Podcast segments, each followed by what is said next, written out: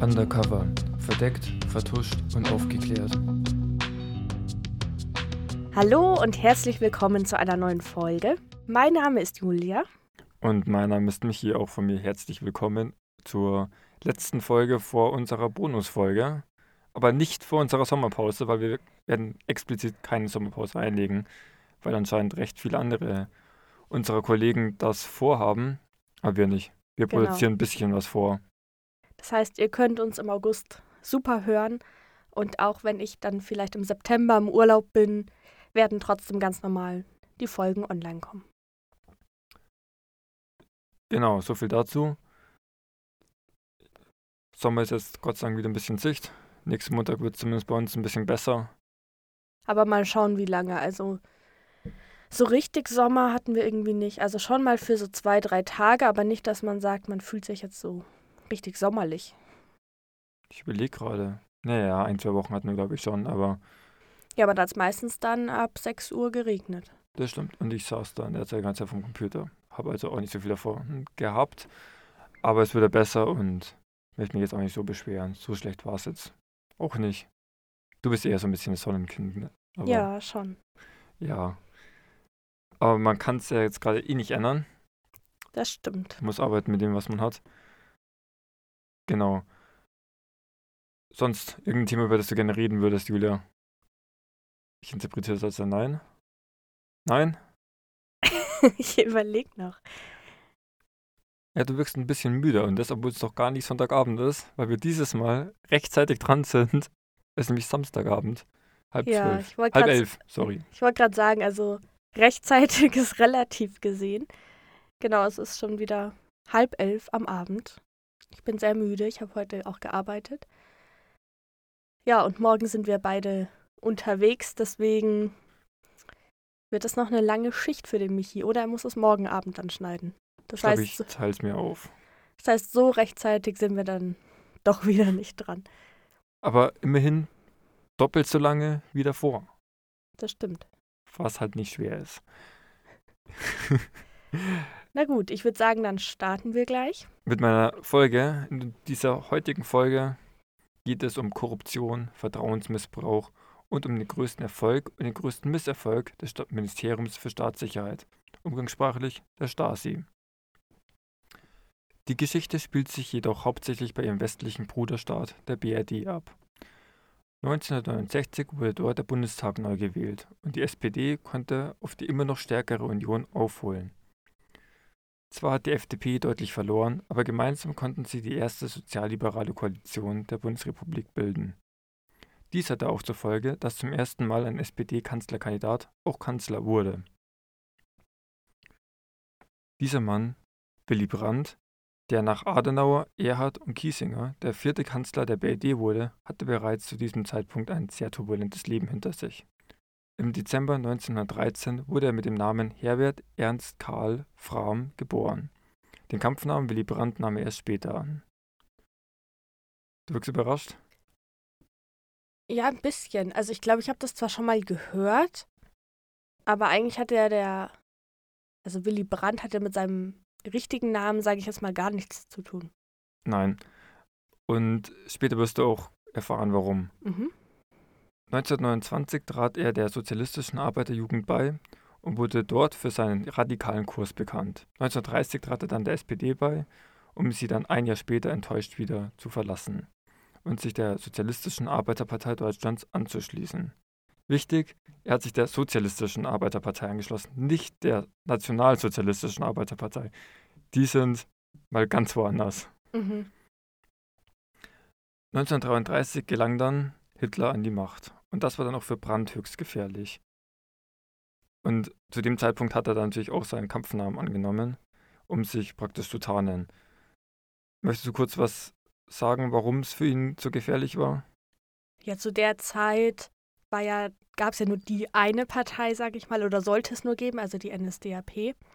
Also sollte aus Sicht der NSDAP. Ja, genau. Also sozusagen von den Leuten an der Macht, beziehungsweise Hitler.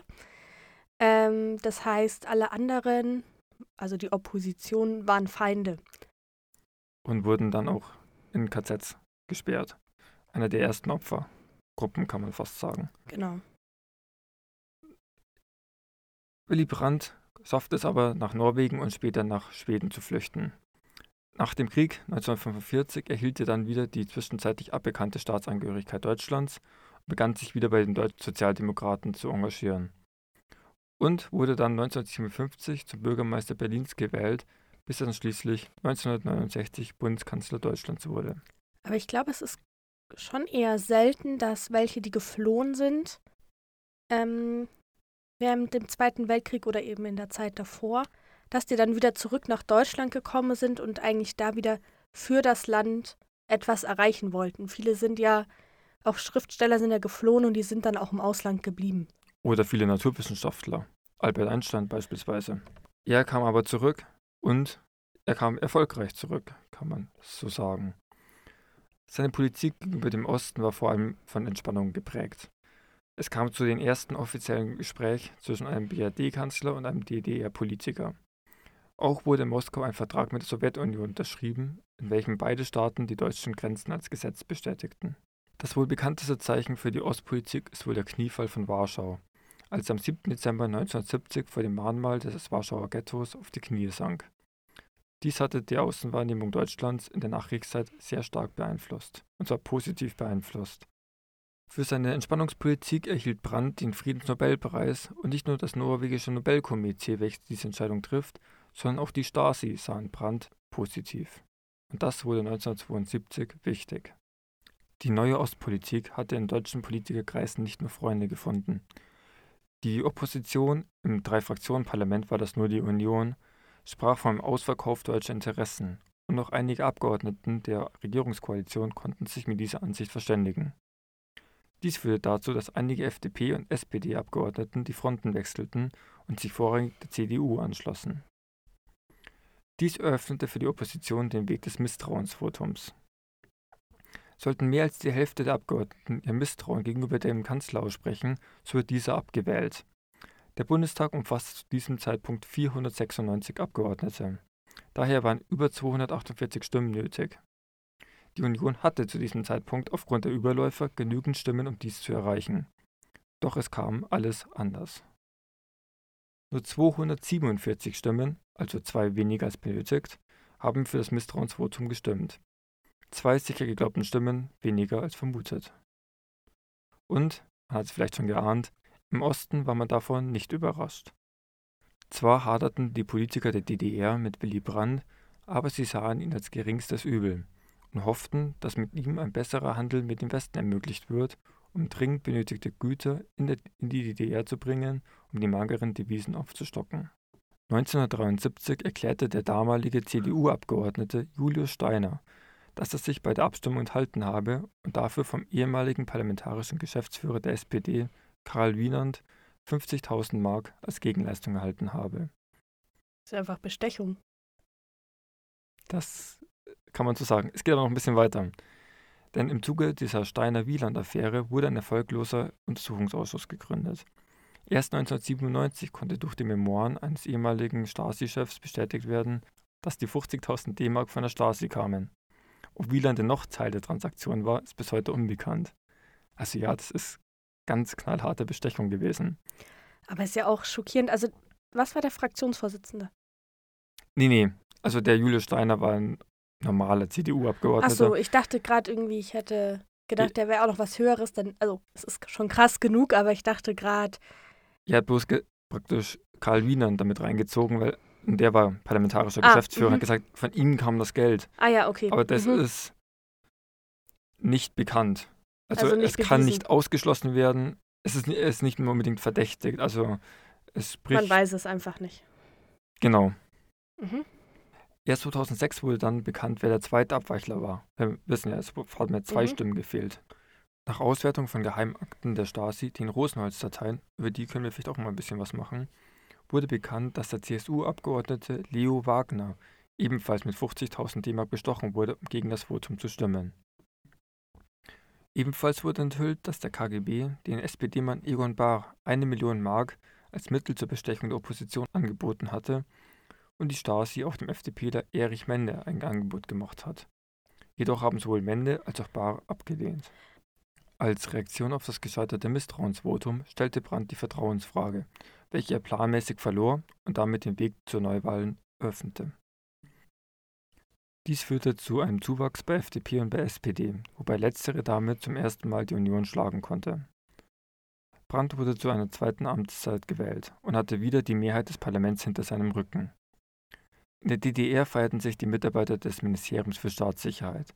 Sie fühlten sich, als könnten sie den Kanzler der BRD bestimmen, und ganz Unrecht hatten sie damit sicher nicht. Doch das Blatt sollte sich bald wenden.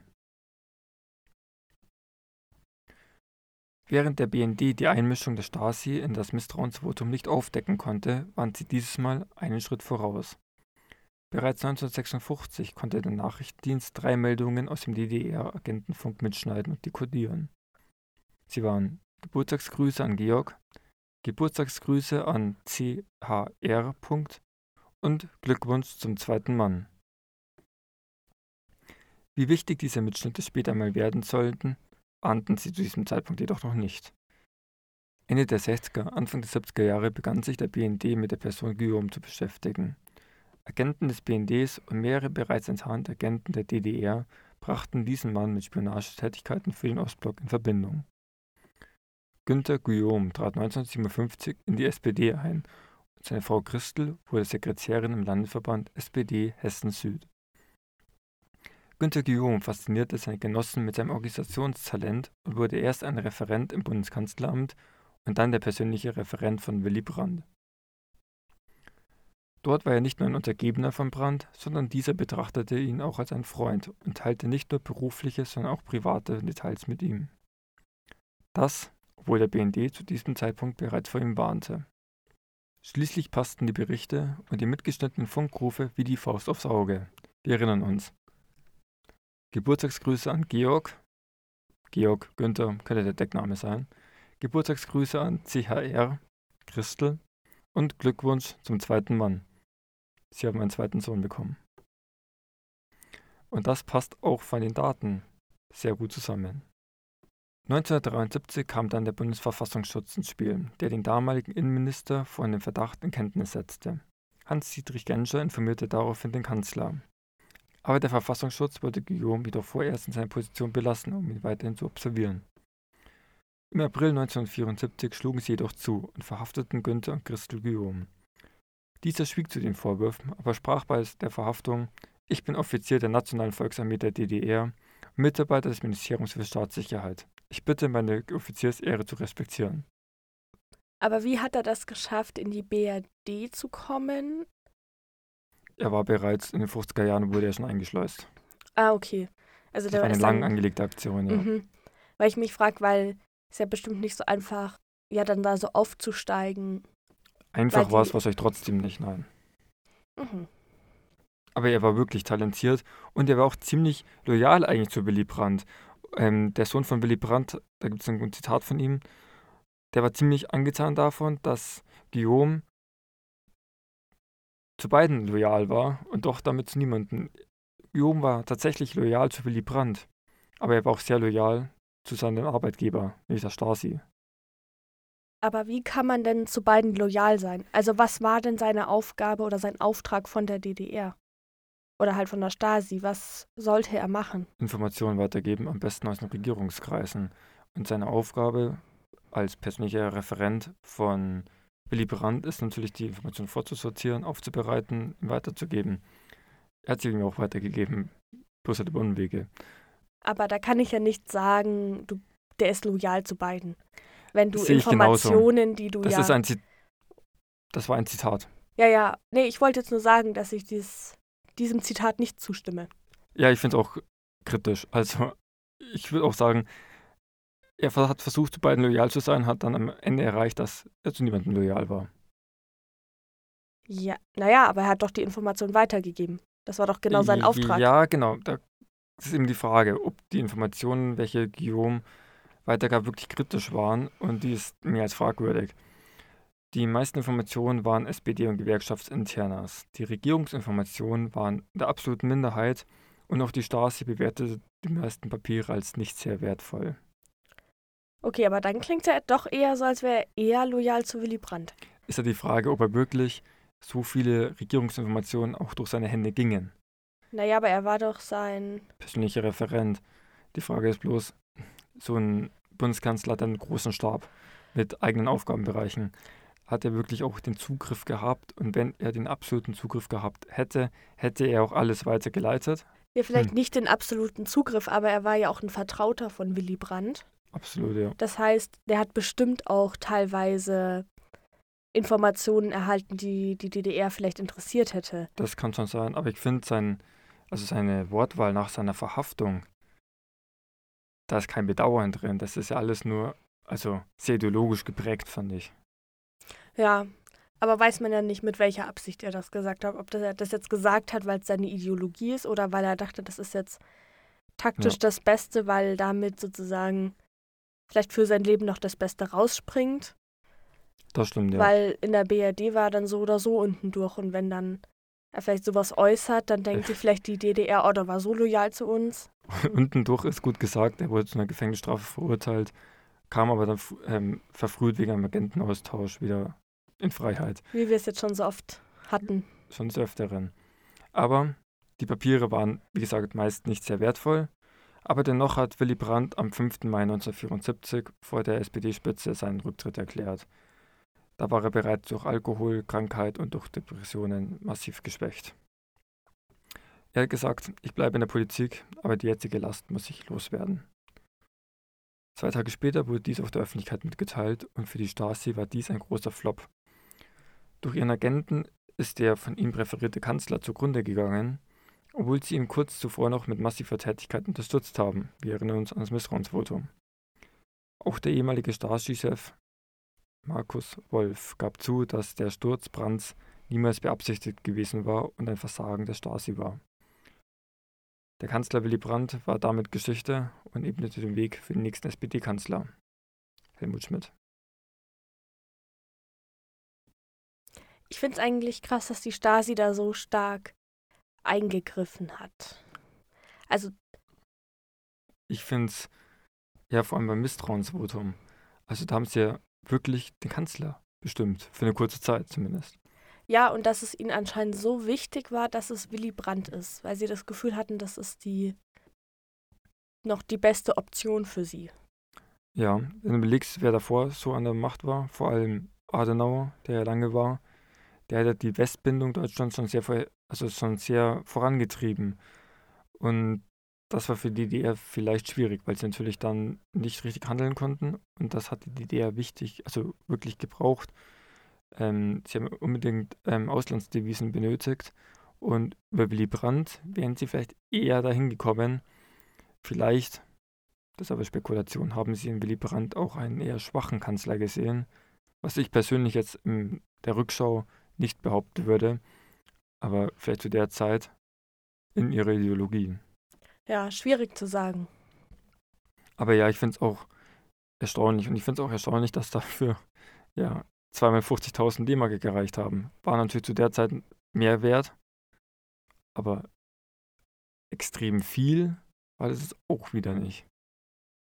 Nee, und wie gesagt, die CDU oder dass du als CDU-Abgeordneter dem dann zustimmst, obwohl deine Hoffnung ja ist, dass dieses Misstrauensvotum funktioniert und du im besten Fall danach einen CDU-Kanzler stellst. Eben das ist äh, das Interessante. Die CDU hatte Angst vor einem Ausverkauf deutscher Interessen, also vor der, hatte Angst vor der ähm, Entspannungspolitik gegenüber Ost.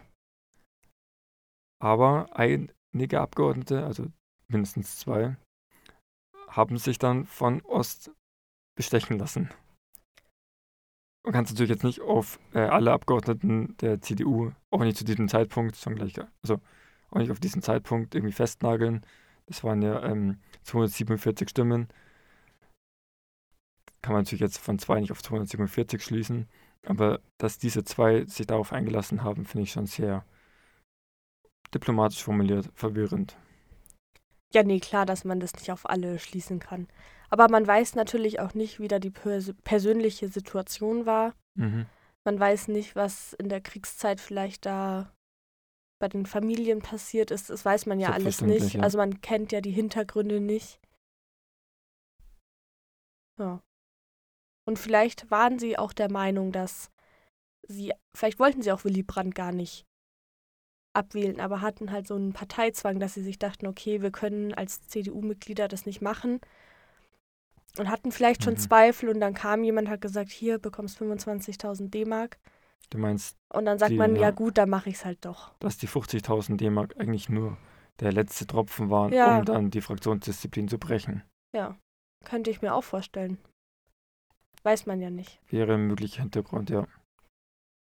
Werden wir auch nicht mehr erfahren. Vermutlich nicht, nein.